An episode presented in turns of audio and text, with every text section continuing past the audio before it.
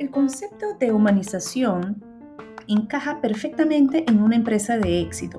Por un lado, existe un escenario de evolución tecnológica exponencial, pero por otro lado, hay personas que quieren y necesitan ser tratadas como seres humanos, no como un número más en la hoja de cálculo. En el campo de la ontología no es diferente. El paciente quiere ser bienvenido y tener una grata experiencia en nuestros consultorios.